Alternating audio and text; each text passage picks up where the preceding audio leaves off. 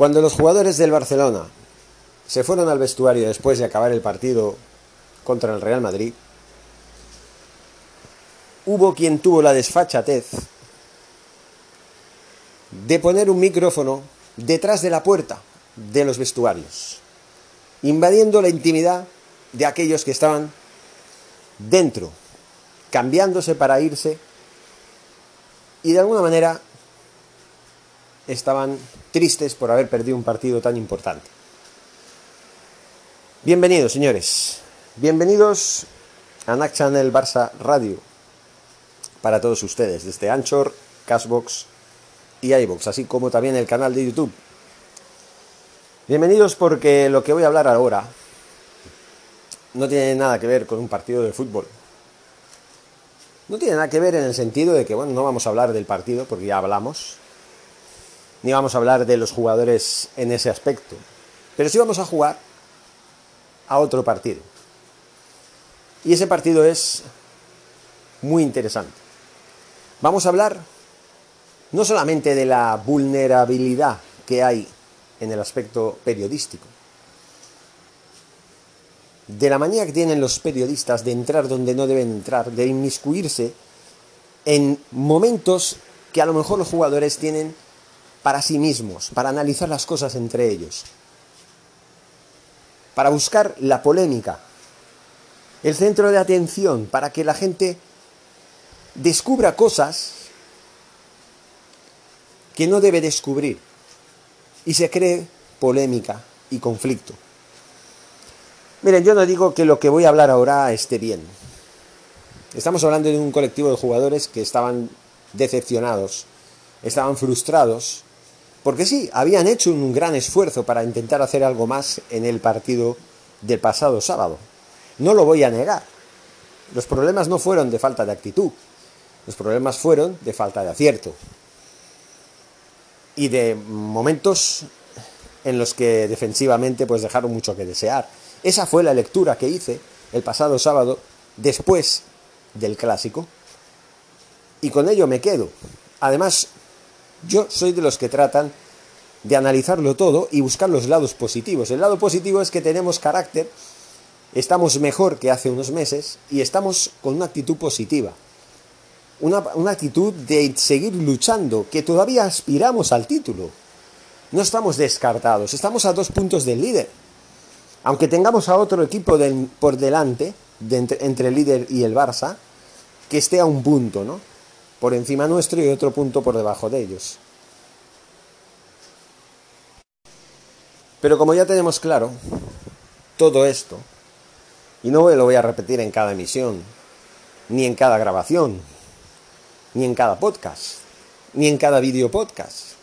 Ya lo saben, el Barcelona hizo lo que pudo, no pudo hacer más, cometió muchos fallos, y ya lo dije, tampoco vale la pena, ni es de recibo, quejarse por los árbitros. Si nosotros hiciéramos bien nuestro trabajo, bien me refiero a todos los conceptos de lo que conlleva hacer un trabajo bien hecho, no tendríamos necesidad de quejarnos por los árbitros. El que tiene mejor ahora mismo la batuta es el Atlético de Madrid, que sigue dependiendo de sí mismo para ser campeón de liga. Los demás están persiguiéndolo y esperando los fallos del líder, que de momento están habiendo. Pero todo esto es una lectura que ya hemos hecho varias veces. El fondo de la cuestión de este podcast no es otro que el de denunciar dos cosas. Primero, que hay un límite en el periodismo. Los periodistas deportivos yo entiendo que van a buscar la noticia, van a buscar la exclusiva, van a buscar aquello que les haga impulsar un escalón más en su carrera y van a, ver cómo pueden llamar la atención de los medios con noticias espectaculares, eh, noticias que llamen la atención de una manera seria, porque eso es su trabajo. Pero hay un límite. Hay un límite. Los momentos en los que los equipos que acaban de jugar un encuentro se van a los vestuarios y se van al vestuario, como digo, a recogerse, a vestirse, a ducharse y a, y a prepararse para irse a sus casas o al hotel donde estén alojados, esos momentos no deberían ser invadidos. Esos son momentos para ellos, personales, donde ellos tienen derecho a poder decir lo que quieran, llevados por la frustración que puedan sentir en ese momento. Y eso es lo que sucedió. Porque muchos está hablando de esto. Y nadie, y nadie es capaz de decir las cosas como son. Muchos están criticando a un jugador del Barcelona, como es Jordi Alba, que dijo a Piqué, eh, hablando entre ellos en el vestuario, le dijo como respuesta a algo que dijo Piqué, que era que tenían que ir a por la final de la Copa, que tenían que ganar la final de Copa, y dijo lo siguiente, le respondió, uy, no sé, como diciendo, no sé, no creo que vayamos a ganar este partido. Miren, señores, no está bien, no está bien lo que dijo. Mucha gente lo está criticando porque, claro, tiene mentalidad de perdedor. No, confundamos las cosas. Eso no es mentalidad de, de perdedor, eso es la mentalidad de un jugador que se acaba de frustrar porque ha hecho, bueno, ha hecho un partido mediocre.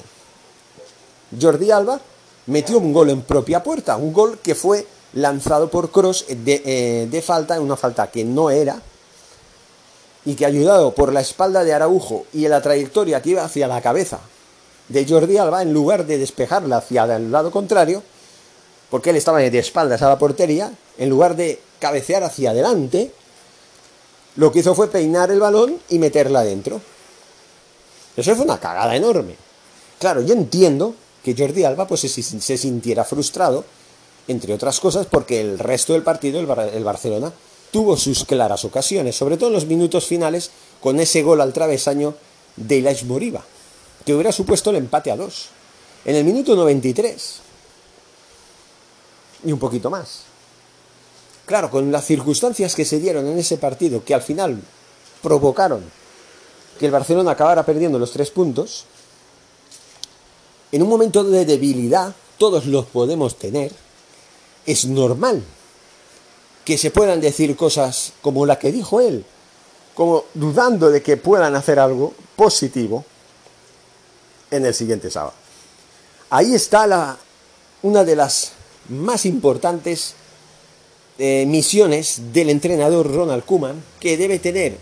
Es decir, después de un varapalo como este, Ronald Kuma tiene que hacer de psicólogo tiene que recuperar moralmente al equipo, que en ese momento está muy bajo de moral.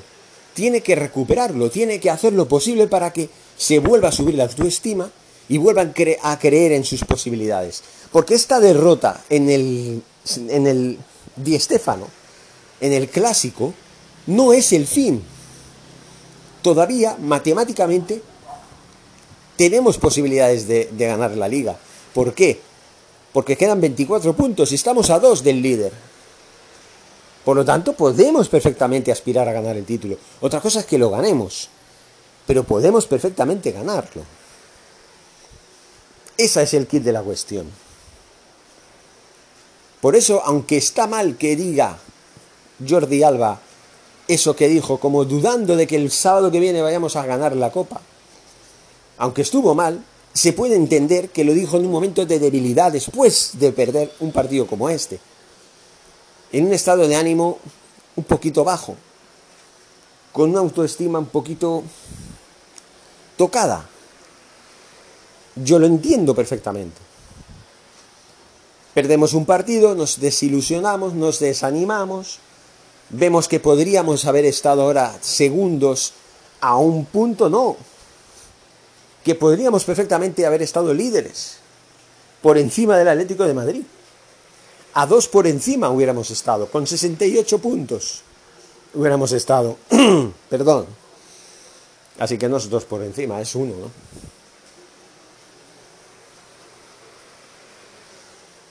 Es uno por encima. Porque el Atlético de Madrid empató su partido, sumó un punto. Por lo tanto, hubiéramos estado con 68 líderes. Y el Real Madrid hubiera estado con 63. A 5 puntos del Barça. La, situación hubiera sido completamente diferente. Y el Barcelona hubiera sido el máximo candidato a partir de ese momento para ganar la liga. Ojo, todavía no significa, eso no significa que ya estuviéramos ahí, ya hubiéramos sido campeones prácticamente y ya estaba sentenciado porque hubiéramos estado un punto por encima. Y un punto por encima significa que si perdemos y vuelven a ganar ellos, nos vuelven a quitar el liderato. Pero eso hubiera sido en el caso de haber ganado este partido. No lo ganamos, lo que supone es que le demos vida, le hemos dado mucha vida al Real Madrid. Tanta que se creen que están en la cima de todo. Que este, esta semana, el miércoles, van a ir a Anfield, van a intentar resolver la eliminatoria para pasar a semifinales. Están en un estado de euforia enorme. Claro, es normal que Jordi Alba y el resto del equipo pues estén ofuscados y, más saliendo del campo, nada más terminar el partido, estamos en, en los vestuarios, es normal, ahí están, afectados por la derrota, con la baja autoestima lógica de un equipo que acaba de perder un partido. Y van y los señores periodistas se aprovechan de eso, de ese momento de debilidad, de ese momento que debe ser un momento para los jugadores, que no debe ser vulnerado en absoluto, y lo único que intentan hacer es eso, captar ese momento, esa grabación, publicarla y ala, meter mierda en el entorno del Barça, para que todo el mundo califique al señor Jordi Alba como de catastrofista y de perdedor. Ya he visto yo vídeos como Mr. Seitan y como Mancuer que ya lo estaban criticando. No se puede tener esta mentalidad de perdedor. No, señores, no es una mentalidad de perdedor. Es una mentalidad en ese momento de un jugador que está frustrado por haber perdido y que en ese momento de debilidad pues se le escapó eso pero en un momento en el que él no sabía, no sabía que habría un micrófono detrás de la puerta que estaba espiando. Ya es que esto ya es el colmo. Ya nadie puede decir nada, porque ya enseguida te están oyendo las paredes. Las paredes ya tienen oídos. Y eso es lo vergonzoso. Que no se pueda ni estar ni un segundo tranquilo, y más después de una derrota como esa, en el que uno uno se desahoga, mienta a la madre de todo el mundo, con toda la polémica que hubo con, los árbitros y todo. Y encima, oye, que no tengas ni un momento para decir, me cago en la puta. Así de claro. Y luego se te pasa, luego ya te recuperas, luego te dan un día de, fiesta pues para estar tranquilo, reposar, descansar, relajarte y empezar a preparar el partido de la final de la Copa. Porque claro, Piqué decía, no, no, vamos a ganar seguro. Bueno, hay que tener motivación, para eso está el capitán. El segundo capitán, Piqué, para eso está. Para animar al equipo. Lo mismo tenía que haber hecho Lionel Messi una vez más falló. Una vez más demostró que el mejor jugador de la historia del Barça es uno de los peores líderes de la historia del mismo club uno de los peores capitanes de la historia del, mismo club. ¿Por qué? Porque el señor Messi no estuvo a la altura de las circunstancias, no estuvo a la altura de un líder que tiene que estar en los momentos importantes, en los partidos más importantes de la temporada. No estuvo contra el Paris Saint Germain, no estuvo contra el Real Madrid, en un partido tan importante como es. No estuvo. Por lo menos Piqué animó de alguna manera, o trató de animar de alguna manera a un frustrado Jordi Alba, al que no voy a culpar, ni le voy a decir que tiene mentalidad de perdedor, que qué vergüenza, no, porque yo entiendo la situación, entiendo el momento en el que dijo eso. Otra cosa es que haya pasado una semana, que se hayan recuperado aparentemente, el entrenador ya se encargará de animarlos, de decirles, bueno, va, oye, que la vida sigue, hemos perdido, sí, pero ahí estamos en la lucha de la liga, estamos a dos del líder estamos ahí en la pomada. Tenemos que seguir luchando. Y luego pasa una semana, el día anterior del, de la final de Copa, y en una rueda de prensa en la que Jordi Alba, pues, hable, porque a veces hay jugadores que hacen, pues también en ruedas de prensa, en los días previos a los, a los eventos importantes. Bueno, pues imagínense que en ese momento, el viernes por la tarde, pum, hace una rueda de prensa hablando del partido de mañana, y digan, yo soy consciente que no vamos a hacer nada. No tenemos nada que hacer. Somos un equipo derrotado. En los momentos más importantes de la temporada estamos fallando. No tenemos capacidad de reacción a nivel positivo. Así que yo no, yo no pongo la mano en el fuego por nosotros, por ejemplo. Eso sí sería imperdonable. Pero en un momento de debilidad, que acabas de salir del terreno de juego, acaba de terminar el partido, te vas a los vestuarios, estás frustrado. Y que en ese momento Piqué te digan, bueno, venga, hay que animarse para el final de Copa. Vamos a ganar. Y el otro diga, pues no lo sé. Como diciendo, sí, claro, lo dudo mucho. ¿Y qué? Y eso, pues es para sacarlo de contexto. Vienen los periodistas de mierda a meter mierda poner un micrófono detrás de la puerta y ala, la polémica ya está servida. Ya tenemos la polémica servida. Ya Jordi Alba es un, jugador con mentalidad de perdedor. Entonces, ¿qué ha de hacer Ronald Kuman? ¿Castigarlo? Decirle, Buah, tú no vas a jugar porque tú crees que vamos a perder. Pues no, lo que tiene que hacer es recuperar anímicamente al jugador e intentar buscar al autor de este espionaje contra todo eh, derecho. Y además esto es claramente una vulneración de la intimidad a los, a los jugadores. Deberían sancionar a este tipo. Simplemente. Por eso mi denuncia va por ahí. No va por el lado del jugador. Porque en este caso yo lo disculpo. Porque cualquiera en, su lugar estaría igual. Hubiera reaccionado igual posiblemente. A lo mejor lo hubiera pensado en lugar de decirlo. Pero a veces se te escapa. Y eso no es mentalidad de perdedor, eso es una reacción normal de un jugador que acaba de perder un partido importante y está frustrado, nada más. Y ya lo he dicho antes, ¿verdad? Pues lo digo ahora. Solo quería dejar claro esto.